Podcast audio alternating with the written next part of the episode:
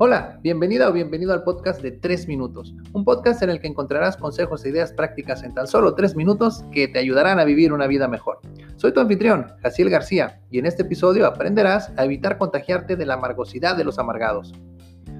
Hace tiempo leí la frase, lo que más amarga al amargado es no poder amargarle la vida a los demás. La primera vez que la leí, lo primero que hizo fue darme mucha risa, Pensar en que el único propósito de una persona amargada fuera amargarle la vida a los demás me pareció algo gracioso.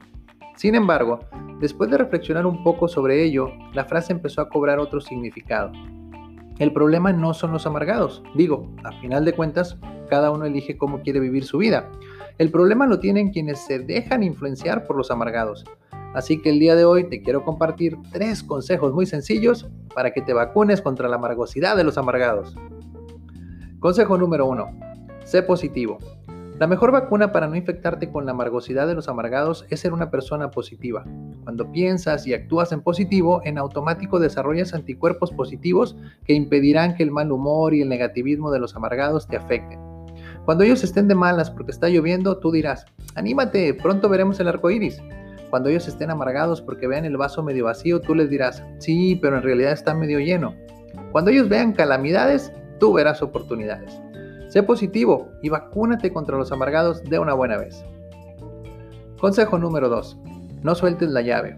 Tú eres el único que tiene la llave hacia tu interior y de ti depende si la pones en manos de alguien más o no. No permitas que te amarguen tu vida dejando que alguien más la tenga. Imagina que alguien te quiere regalar una bolsa llena de excremento. ¿La aceptarías? No, ¿verdad? Pues cuando alguien te critica, te ofende o quiere contagiarte su amargosidad, es como si te estuviera regalando una bolsa de excremento mantén la puerta hacia tu interior cerrada y no aceptes ese regalo. Y consejo número 3. Aléjate. Uno de los remedios infalibles para no terminar amargado como los demás es simple y sencillamente alejarte de las personas amargadas. Bien lo dice el dicho, júntate con lobos y aprenderás a aullar.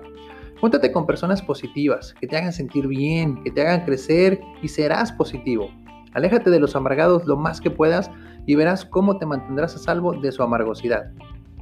Sencillo, ¿verdad? Si quieres evitar un contagio de amargosidad, recuerda aplicar los tres consejos que te compartí el día de hoy.